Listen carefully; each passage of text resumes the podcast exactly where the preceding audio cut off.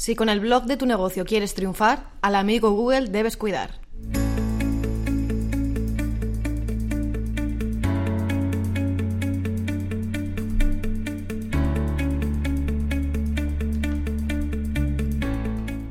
Hola, ¿qué tal? Bienvenida, bienvenido a Paradisers, el podcast del equipo de Marketing Paradise.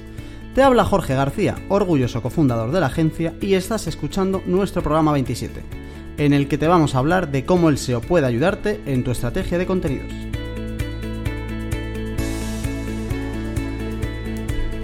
Te vamos a contar cómo y por qué trabajar el SEO antes, durante y después de publicar contenidos nuevos desde tu marca.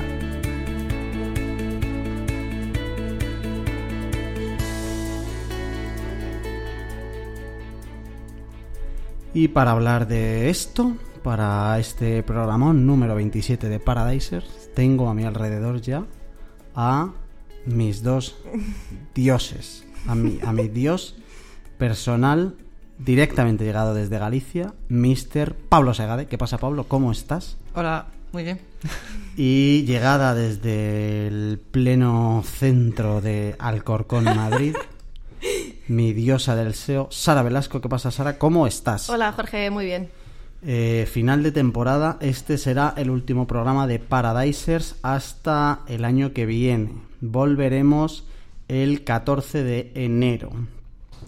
Vamos a hablar hoy de SEO enfocado a contenidos. Eh, pero decirte que no va a ser la última vez que sepas de nosotros hasta el 14 de enero, porque entre medias vamos a sacar algún programita de Welcome to Paradise, ¿vale? Algunas entrevistas que ya tenemos grabadas saldrán durante estas navidades para poder quitarte el mono.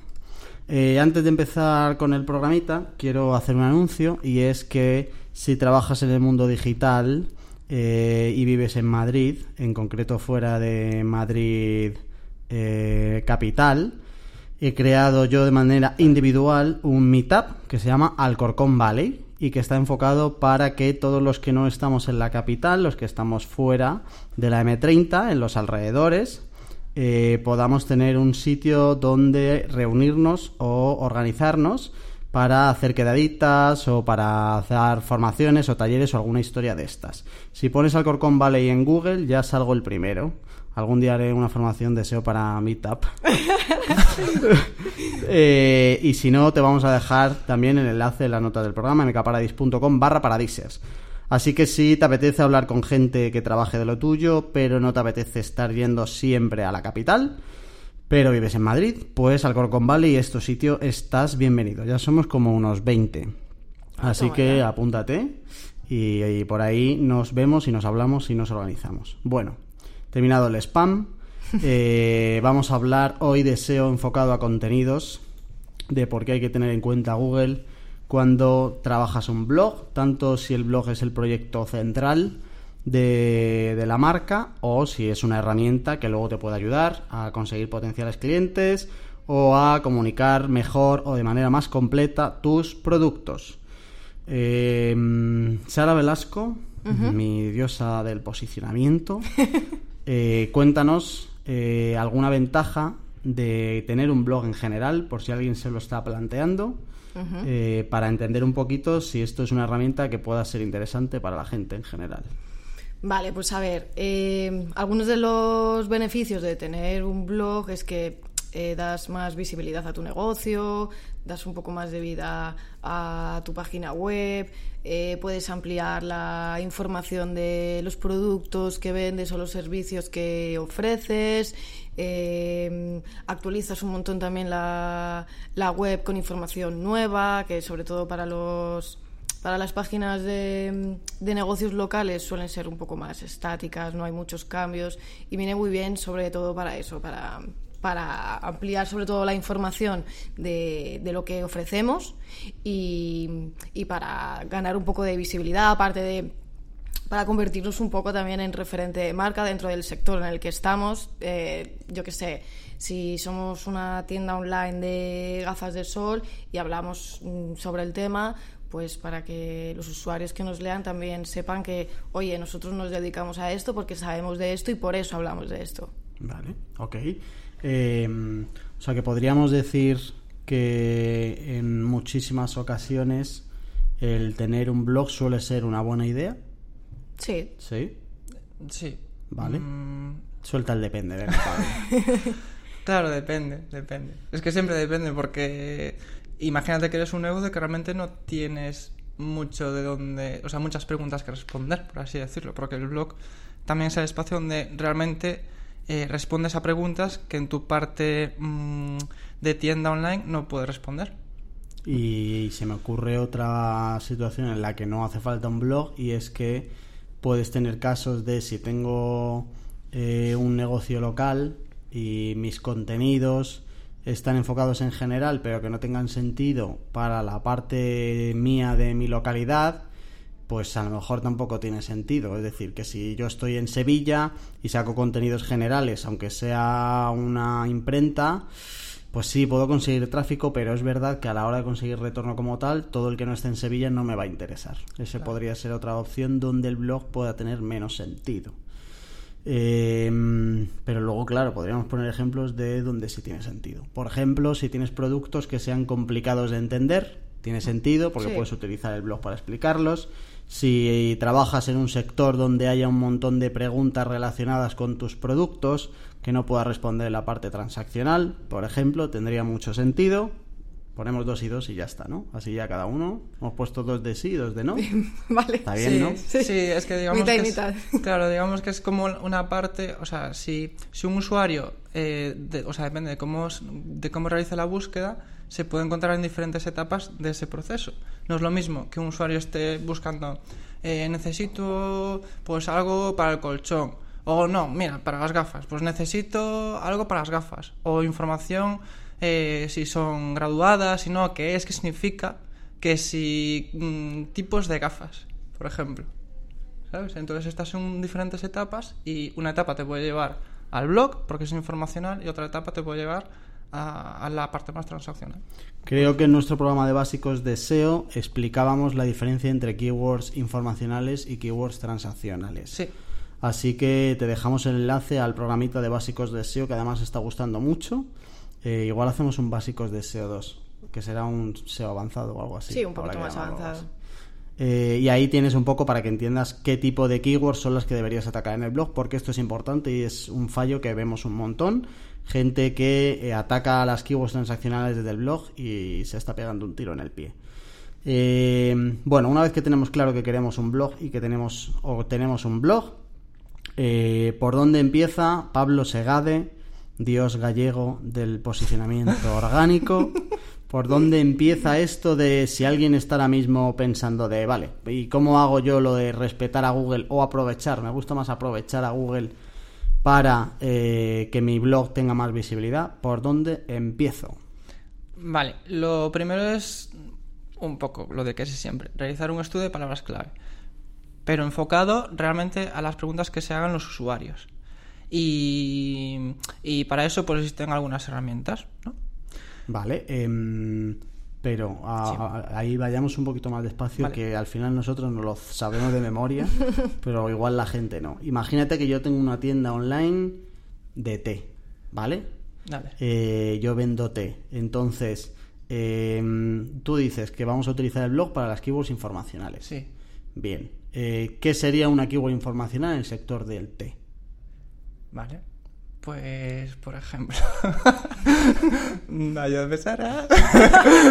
Pues, por ejemplo, no sé, propiedades del té verde. Por ejemplo... o- Es para igual o Sí. cosas así. O, O sí. cómo tomar un té en concreto, a lo mejor, no sé, si debe ser frío, debe ser caliente, Vale. no sé, cosas así. Cómo preparar un té, Cómo prepararlo, propiedades, Sí. o tipos de tés, o, O algo tés así. para el catarro. Exacto. Sí. Para por la- ejemplo, a lo sí, mejor- Para bueno, cosas así. Vale, eh, si los test caducan, por ejemplo, ¿no? Sí. Podría ser. Muy buena. Todas esas valen. Keywords que no valen, Pablo, esta vez sin comodín.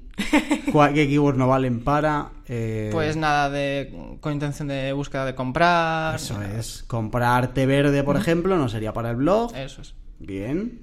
Eh, vale, entonces, para todas las informacionales, es decir, cuando el usuario tenga preguntas que van antes de quiero comprar, nos sirve el blog. ¿Ok? Sí. ¿Estamos de acuerdo? Mm. Bien. Eh, ¿Cómo podemos encontrar esas palabras clave? Además del planificador, que es como básico, eh, ¿qué herramientas tenemos, Pablo, para encontrar palabras clave más enfocadas en informacionales? Vale, existe una eh, medio gratuita, porque hasta hace, yo creo que hasta meses o un año incluso, no sé, era totalmente gratuita, que es Answer the Public, pero eh, claro, es la típica herramienta que tiene tirón y al final se pasan a un plan de pago y creo que tienes como tres o cuatro búsquedas. Pues pones la keyword principal de tu sector y te da como resultado pues diferentes eh, intenciones de búsqueda con preguntas. Más que nada son preguntas y te las pone de forma pues muy visual, pues con, con las preposiciones, con estilo pregunta directamente. por, coger el ejemplo que estamos poniendo, si en la herramienta pones té verde, te puede salir todo lo que tenga que ver con té verde, pero con preguntas. Por ejemplo, cómo preparar té verde, qué es el té verde, eso es, eh, cuándo te viene bien tomar té verde, todo eso es lo que te saldría. Y todas las informaciones relacionadas con lo que tú pongas. Que eso está muy bien porque te ayuda un poco a entender de verdad cómo busca esto la gente sin tener que empezar desde cero Estoy haciendo el signo de las comillas, que solo se va a entender en YouTube. Em, ¿Qué más? Aparte de Answer de Public, te dejamos la URL de la herramienta en las notas del programa. Sí, y después, pues las dos de las dos clásicas de pago, que son SEMrush o Ahrefs. Eh, SEMrush tiene un apartado que es el Keyword Magic Tool, eh, y después Ahrefs en, en su propio apartado de Keyword Explorer tiene como una subcategoría que se llama questions, que es, bueno, ya la propia palabra indica que es, es un resultado donde te sale diferentes sugerencias y preguntas relacionadas con la keyword Estos son funcionalidades que tienen estas dos herramientas y que están enfocadas entonces a esta parte de keywords informacionales, ¿no? Sí. Vale. Em, algo más del estudio de palabras clave, es que yo iba a decir algo y se me ha olvidado. Pero era, era buena. Eh, bueno, yo creo que esto lo hemos comentado ya en, otros episodios, pero bueno, hay veces que las palabras clave informacionales no están muy claras. No puedes, no puedes saber solo la intención de búsqueda de alguien, a lo mejor por algunas palabras clave que son un poco más generales y son un poco más de difícil de identificar ahí la, intención de búsqueda de, de quien pone esa palabra en un buscador. Entonces, bueno, creo que me estoy repitiendo y esto ya lo hemos contado otras veces en el de básicos SEO, pero bueno, al final lo buscas en Google y así puedes saber los resultados que aparecen, eh, si salen tiendas online o si salen resultados de otros blogs, para identificar un poco la intención de búsqueda de esa palabra y lo que entiende Google también por esa palabra. Eso era lo que quería decir, joder. Te he leído la mente. Has leído la mente, efectivamente, que al final hay algunas que son tan generales como por ejemplo té verde, que no sabes si la gente poniendo té verde quiere comprar o quiere saber qué es o las propiedades o ver fotos incluso de preparaciones del té verde. No lo puedes saber. Entonces, para decidir si necesitas atacarlo desde el blog o atacarlo desde alguna parte de tu tienda, lo que dices ahora, pones té verde en Google y ves qué tipo de resultados salen. Si salen categorías de producto, pues tienes que atacarlo desde una categoría. Si salen fichas, que sería raro, pues también. Y si salen artículos del blog, de, o de un blog de una tienda, o de blogs en general, o de medios de comunicación, que seguro que sale alguno, pues entonces tienes que atacarlo desde la parte informacional. Si sale mitad y mitad, amigo, a pasarlo bien. Ya es lo que iba a decir justo que, a ver, con una keyword así muy general como puede ser té verde, por seguir un poco al hilo del ejemplo, a ver, es que yo creo que Google tampoco puede saber cuál es la intención de búsqueda real de esa palabra. Entonces, por eso puede haber un, un popurrí de resultados, pues eso, entre categorías, e información de un post en un blog o noticias, o puede haber un poco mezcla también, pues eso, para que el usuario ya elija lo que quiere ver. Eso es muy complicado de saber con cuál lo tienes que atacar cuando esté mitad y mitad.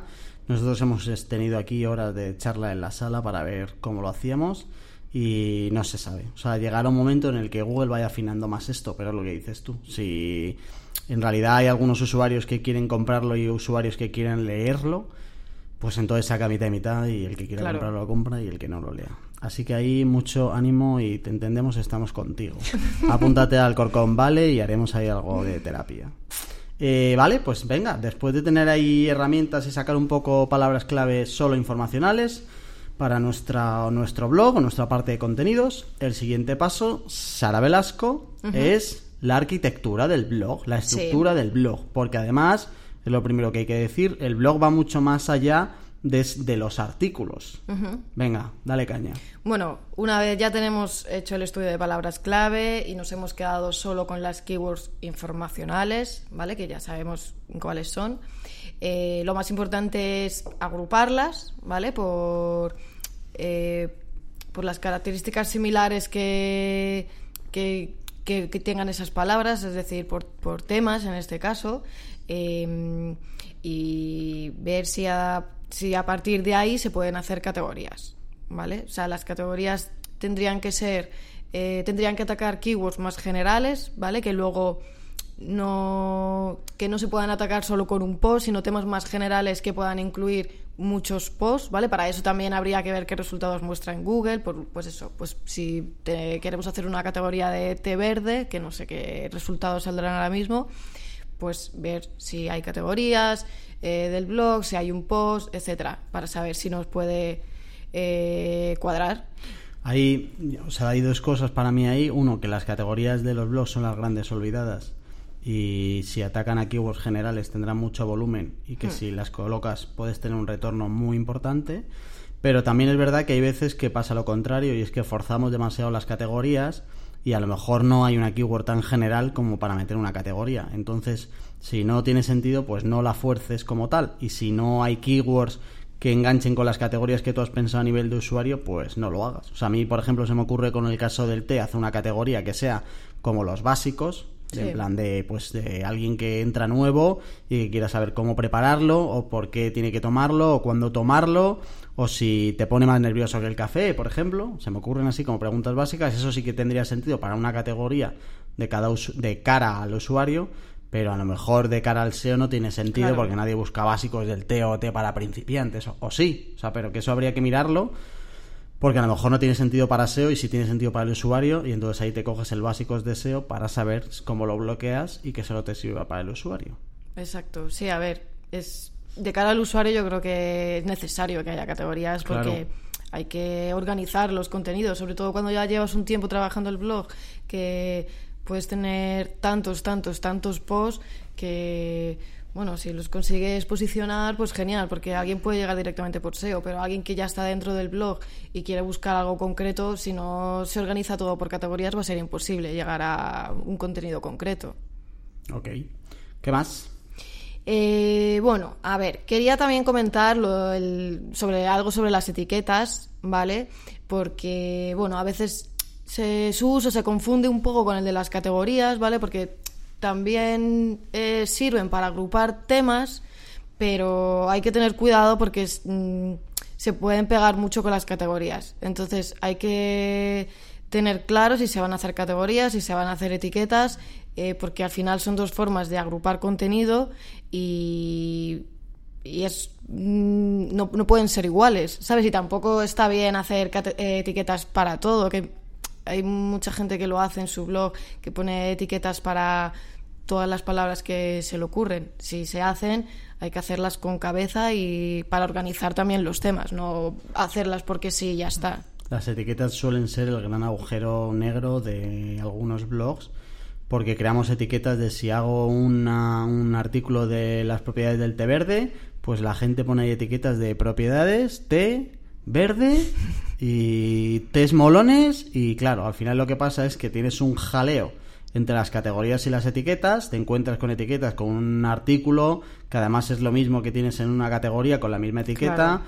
Yo, mm, o sea, no, no hay como recetas para todos, pero sí que como recomendación general habrá pocos proyectos donde necesites etiquetas. Se me ocurre alguno como eh, proyectos muy, muy, muy grandes para que, las etiquetas pueden servir como subcategorías. Entonces, si hmm. tienes 800 artículos, pues a lo mejor solo con las categorías es demasiado y puedas afinar un poquito más y bajar un segundo nivel y utilizar etiquetas.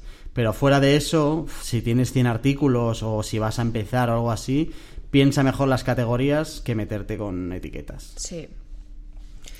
Y bueno, eh, después de haber visto también todas las palabras clave informacionales que nos iban a servir para nuestro blog, ahí también podemos determinar también las que vamos a atacar con algunos posts, no solo para las categorías o para las etiquetas. Y luego importante también eh, la estructura de todas las URLs, ¿vale? Si ya que tenemos, ya que hemos eh, determinado cuáles, cuáles van a ser nuestras categorías y ya tenemos alguna idea de los posts que vamos a hacer según las palabras clave que hemos visto. Hay que, antes de empezar a escribir y a publicar nada, eh, creo que hay que definir la estructura de las URLs. ¿Vale? Eh, pues si los posts van a colgar de algún directorio, si van a colgar del directorio blog, o si van a colgar del directorio de su categoría, o si va a colgar todo de raíz, ¿vale? Eso también hay que, establecerlo antes de empezar a publicar a lo loco, porque a lo mejor luego cambias de idea, tienes que cambiar las URLs, tienes que empezar a hacer redirecciones y ya se va un poco todo de madre. Em, quería decir algo. Ah, sí. Vale, que entonces al final lo de la estructura, eh, cuando nos sacamos todas las keywords, eh, hay que decidir qué keyword va a corresponder a una categoría, qué keyword va a corresponder a un post, ¿no? Eso es, Vale. sí. Vale, y a partir de ahí ya, pues ya tienes definido cuál es la estructura de tu blog y qué artículos son interesantes porque lo busca la gente en... Exacto. Sí, a ver, cuando tenemos todas las keywords informacionales relacionadas con nuestros productos, nuestros servicios, nuestro negocio, lo que sea, eh, pues eso, ahí tenemos que determinar cuáles van a ser para las categorías y cuáles van a, van a servir para hacer un post. Vale, ok. Eh, vale, pues imaginaos que ya tengo yo montada mi estructura y empiezo a sacar artículos. Eh, Pablo, haznos un básicos de SEO eh, orientado para los artículos. Es decir, que si mañana saco un artículo, eh, aunque no sea SEO y mm, aunque me suene todo esto a chino, ¿cómo lo traducimos para que alguien haga como los básicos de que pueda tener como el ABC para que el post salga medianamente optimizado de cara a Google? Vale.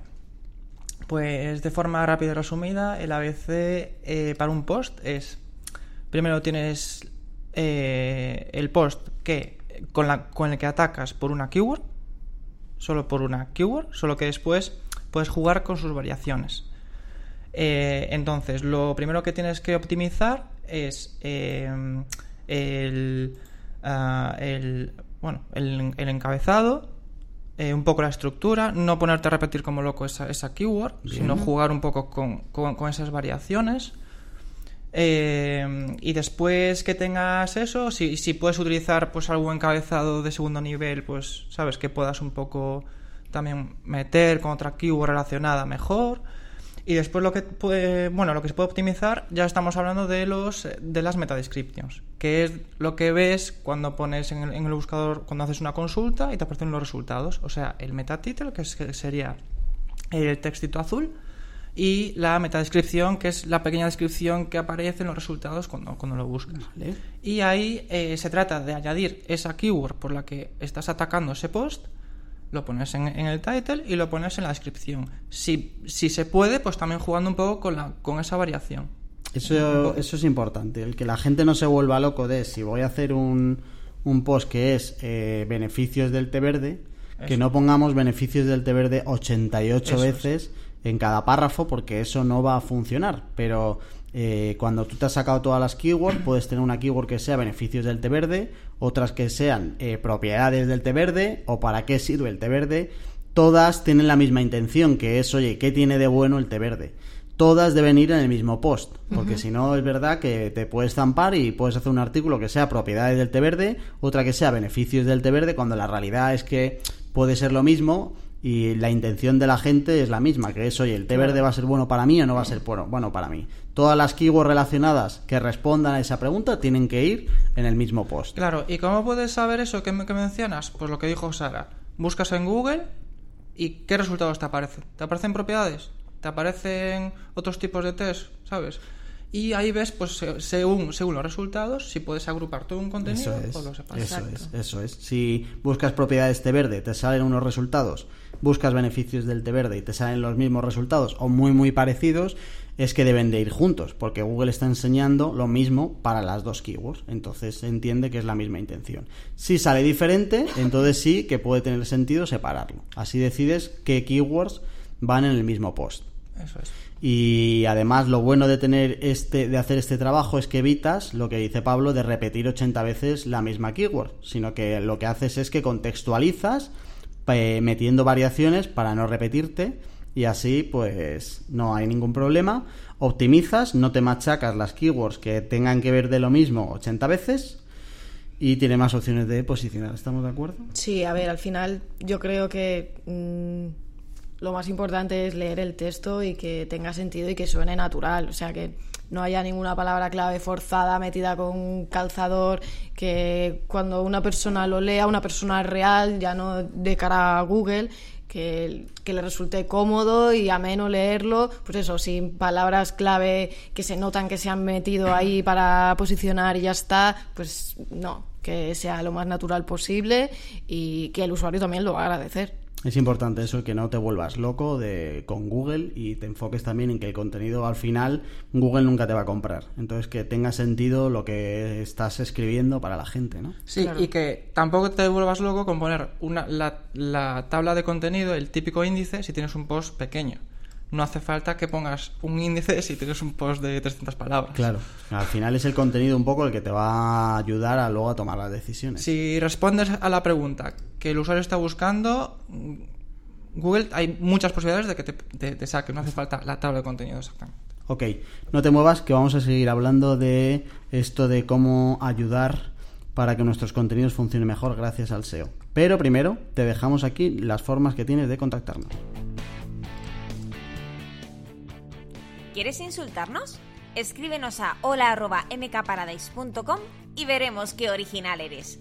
También puedes mandarnos gifs de gatitos por Twitter a la cuenta arroba mk-paradise o por Instagram arroba marketingparadise.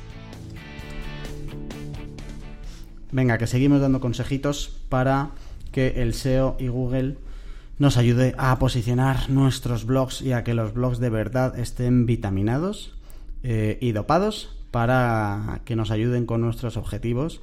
sigo aquí con mis dos dioses del posicionamiento, el gallego y la alcorconera, y ahora nos van a contar eh, cómo nos puede ayudar un calendario y por qué hay que tener un calendario de contenidos y qué debe tener un calendario de contenidos. Sara Velasco, ilumínanos. A ver, pues Ahora que ya tenemos un poco todo más o menos organizado, el estudio de palabras clave, las categorías, la estructura del blog, pues bueno, no se trata de ahora ponernos a publicar sin organizar esta parte tampoco.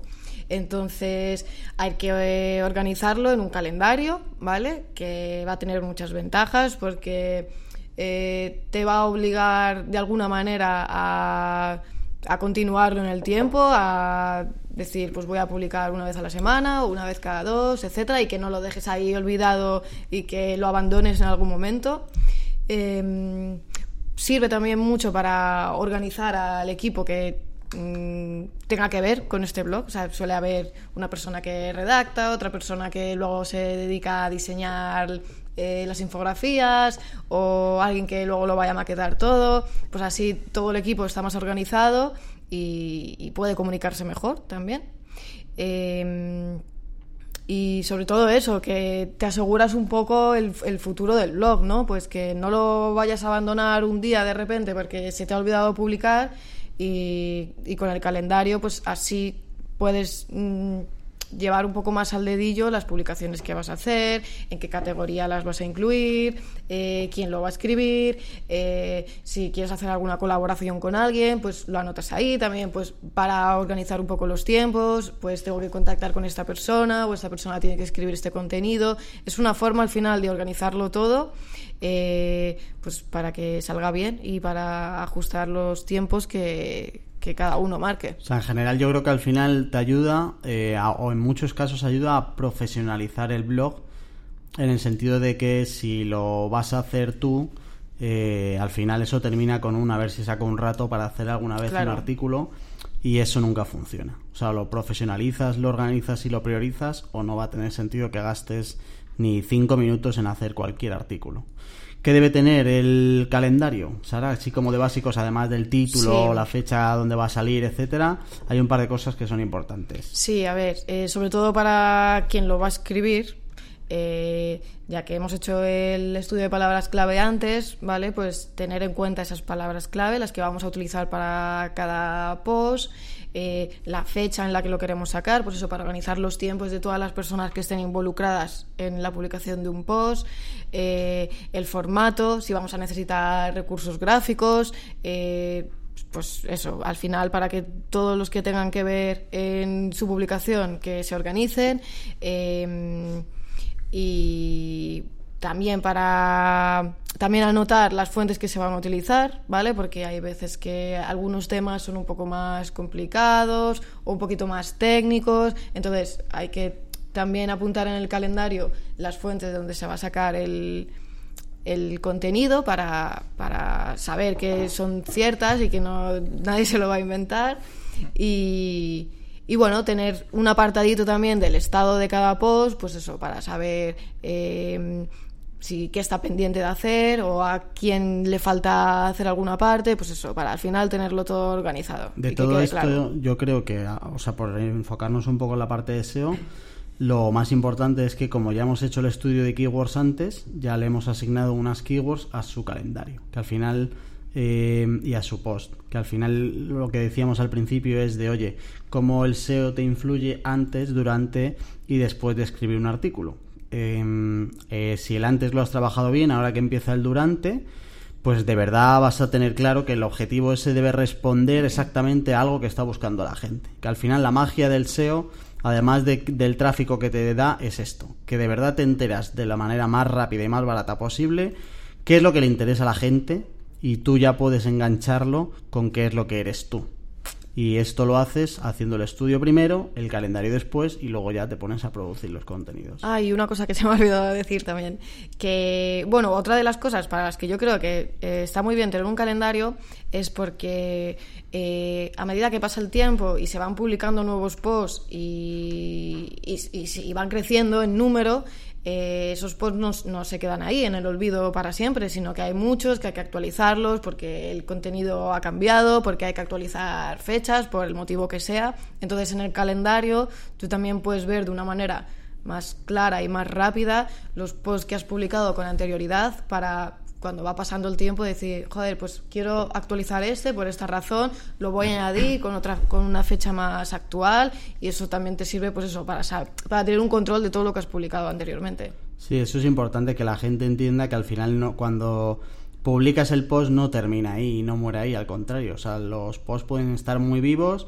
y nosotros hay veces que incluso le damos más importancia a actualizar posts que a sacar nuevos porque te puede ayudar un montón. Claro, Eso o sea, hay es veces que, importante. Que, como tú dices, o sea, que después de publicarlo eh, no acaba ahí el trabajo y ya está, sino que cuando vas pasando el tiempo y por aplicarlo un poco al SEO de lo que estamos hablando hoy, eh, ves que, bueno, que va rankeando, pero que se puede mejorar, pues eso no debe de quedarse en el olvido de, ala, ya está publicado y ya no voy a hacer nada más. No, si se puede mejorar, pues hay que hacerlo.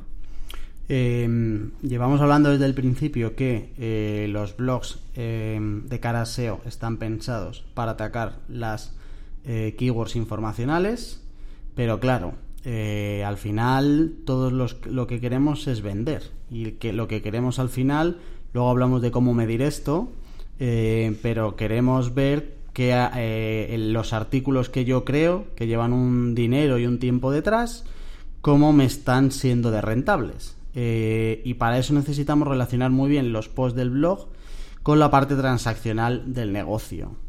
Pablo Segade, Dios del SEO. eh, ¿Alguna idea de cómo podemos relacionar el blog con la parte del dinerito del negocio? A ver, una, o sea, una de las opciones es, por ejemplo, dentro del post, pues utilizar eh, algún tipo de banner, ¿no? Vale. Por ejemplo. De, ne- de- de producto para engancharlo con la parte de negocio. Eso es, teniendo en cuenta, pues, eh, eso, si, si es una tienda de ropa, pues ojo con las, con las temporadas, para no tener una temporada, ¿sabes? Si es una pregunta, si es una información que estás en verano y no, no, hay, no hay un banner de invierno, por ejemplo, ¿no? Cosas así. O... Eh, yo creo que para esto también te puede ayudar el calendario. Es decir, Sí. que puedes tener una parte en el calendario que sea qué productos tienen sentido con ese artículo. O sea, que si mañana voy a sacar uno de propiedades del té verde, pues hombre, en la parte de productos poner, oye, pues voy a poner este, este y este té para relacionarlo un poco y que alguien cuando vea las propiedades al final es alguien interesado en comprar esto, aunque no lo haya puesto directamente. Si yo le pongo productos relacionados con lo que me ha buscado, hay muchas opciones de que diga, ah, pues voy a ver cómo están estos test y cuánto valen y se va a la parte transaccional. Eso ayuda mucho al Sí, calendario. eso está muy bien en el calendario incluirlo porque muchas veces pasa que si organizas los posts con mucho tiempo de antelación eh, y no anotas en el calendario pues con qué productos o con qué servicios van a estar relacionados, eh, a lo mejor llega el momento de, publicar el post y a lo mejor ese producto con el que tú querías relacionar, pues a lo mejor no tienes stock en ese momento, ¿sabes? Y entonces así con el calendario te sirve, pues eso, pa- es para organizarlo mejor. Oye, que yo tenía organizado este post, pero ahora mismo no tengo stock de este producto o me interesa más por las fechas en las que estamos vender otro y así si tienes anotado en qué- para qué parte de la web lo quieres relacionar va a ser mucho más fácil cambiar eh, la estrategia en, un- en el último momento. Para mí aquí el reto siempre está en el equilibrio entre, eh, vale, pues voy a sacar artículos del blog, pero al final mi objetivo es vender. Cuidado con pasarte de eh, meter artículos y que al final eso, o sea, de meter productos y que al final eso, en vez de verdad de responder a la parte informacional, sea eh, pumba, pumba, pumba, pumba, producto, producto, producto, producto, banner, banner, banner, banner, porque no te va a funcionar y al revés igual. Es decir, no pasarte de que bien me ha quedado el artículo que tiene un montón de visitas, pero ni Rita la cantadora. ¿Habíais escuchado alguna de lo de Rita la cantadora? Sí. Ah, vale. Ni Rita la cantadora me ha ido a eh, la parte transaccional y entonces no tengo ningún tipo de retorno. Eh, este es el gran reto y es complicado, ¿eh? No, aquí sí que no hay recetas porque es muy complicado el encontrar las dos partes. Yo creo que, o sea, como tú decías, es muy complicado, muy difícil vender eh, cualquier cosa desde, desde un post, desde, la parte del blog, porque al final es lo que hablábamos antes, la intención de búsqueda es una información, no es una compra, pero... A ver, igual mucha gente ahora mismo se está preguntando, vale, y si no voy a vender por el blog o si es tan difícil vender a través del blog, ¿para qué me sirve? Yo creo que eh, la- para la parte más comercial eh, te puede servir mucho, pero un poquito más a largo plazo. Es decir, yo a lo mejor si estoy buscando una información sobre el té verde, a lo mejor no estoy en el momento eh, para comprarlo. Pero si yo leo un post que me explica súper bien lo que es el té verde y las propiedades del té verde y todo lo que yo necesito saber en este momento, a lo mejor mañana o dentro de tres días sí estoy en el momento de esa compra y a lo mejor yo me acuerdo de ese post que he leído y digo, mira, pues en vez de comprárselo, irme al Mercadona y comprarlo ahí, pues yo creo que esta gente sabe lo que es el té verde, me ha explicado súper bien, mm, creo que merece la pena comprarlo, comprárselo a ellos que no ir a otro sitio. Entonces yo creo que puede servir más para vender, pero no justo en el momento en el que vas a leer el post, sino un poquito más a largo plazo cuando vayas a estar en el momento de la compra. Y luego otros canales que también afecta, porque lo puedes compartir. Claro. Claro, ahí es a donde voy yo. Ya nos metemos como en la última pata, que es KPIs para el blog y cómo medir el blog.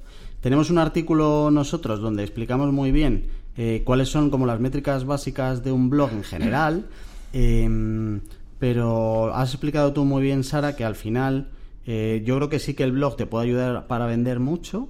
Lo que tienes que entender es que no es el, el circuito de entro, eh, leo el post y entonces voy a la parte transaccional y voy al carrito y compro. No, ese.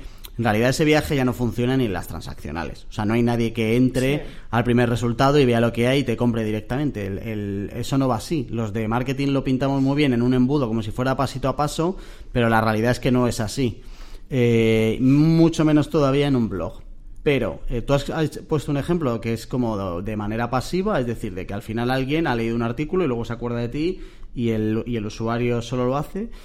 También podemos hacerlo de manera activa, es decir, que yo como KPIs para el blog, además de, de la venta, pueda tener un KPI que sea eh, emails conseguidos, por ejemplo, o que sea usuarios directamente y entonces yo de manera activa luego te mande un email con ya más eh, enfocado a venta y ese email lo haya recogido por el blog. El blog me ha ayudado a conseguir esa venta. Ha sido el primer canal por donde ha llegado el usuario.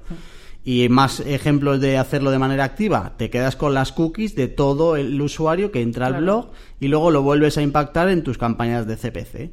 Igual, el, el, primer impacto del usuario, que suele ser el más caro, lo ha hecho por el blog. A nosotros nos ha salido gratis, porque al final nos ha encontrado en Google y no ha costado esa visita de manera directa, pero yo luego lo he metido en un flujo que me ha ayudado a conseguir la venta. Entonces, si no consideramos el blog como una fuente de se le atribuyo el 100% de la venta del tío ha entrado por aquí y ya está, sino que, le, que lo utilizo como una puerta de entrada enorme para mis usuarios y a partir de ahí eh, los meto en mis flujos de marketing en general, puede funcionar muy bien. ¿Estamos de acuerdo en todo esto? Sí, sobre todo es eso, que, que, yo creo que hay que entender pues lo que tú explicabas, que, que en el momento en el que tú lees esa información no, no vas a conseguir la venta en ese momento. Y bueno, yo quería dejarlo claro, porque hay veces que parece que hay muchas, mucha gente que no confía en el trabajo del blog, pues por eso, porque no se ven eh, ventas tan directas como a lo mejor en la parte transaccional, que aún así también es complicado. Lo que tú decías, que la primera vez que entras a ver un producto, seguramente no lo compres tampoco, necesites un poco más de tiempo para pensarlo, para leer otra información o para comparar o lo que sea. En el blog es más difícil, pero que también es útil por eso, porque ya, ya impactas en la gente y, puedes conseguir eh, ventas a través del blog igual. Para que eso funcione, para mí la clave está en trabajar el resto de canales y que sean coherentes con lo que haces en el blog. O sea, si trabajas el email eh, en coherencia con lo del blog, si trabajas tus campañas de publicidad en coherencia con el blog, si trabajas las redes sociales en coherencia con el blog, entonces en vez de tener el blog como una herramienta de marketing, lo tienes como una pieza más de un engranaje de marketing que si lo haces bien tiene sentido. Hmm. ¿Cómo mis dioses están de acuerdo? Totalmente. Vale, genial. Eh, no te muevas que te vamos a contar la última semanita del año en Marketing Paradise.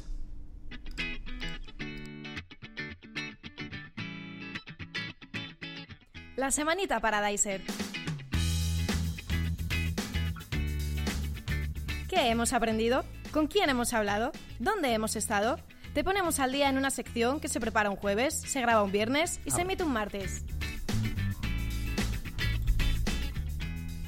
Sara Velasco, cuéntanos, no es la última semanita del año, pero sí la última del año que vamos a contar, qué es lo que están haciendo los Paradisers últimamente.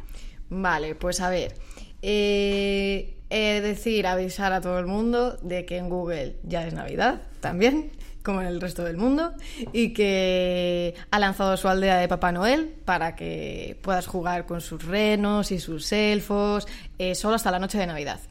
Y bueno, y si quieres más información, si alguien quiere más información sobre este juego, pues bueno, en nuestro Twitter lo puede ver, que hay más información.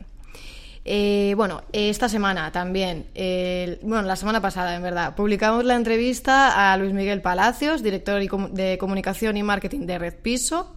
Y la verdad es que están llegando muy buenas opiniones por Twitter, así que recomiendo que todo el mundo lo escuche y que no se lo pierda. El cabrón respondió a todo lo que le pregunté. O sea, yo le preguntaba sin piedad y el tío respondía sin piedad también. Eh, O sea, yo creo que si trabajas en el mundo inmobiliario tienes que escucharla seguro, pero si no, también puedes sacar un montón de formas de trabajar de una empresa tan grande con 250 oficinas en España como es Red Piso y puedes saber el número de leads que recoge, Red Piso en un mes, el tráfico que tiene Red Piso, eh, qué fuentes de tráfico tiene, o sea, lo cuenta absolutamente todo. Si no lo has escuchado, muy recomendada la entrevista a Luis Mi de Red Piso.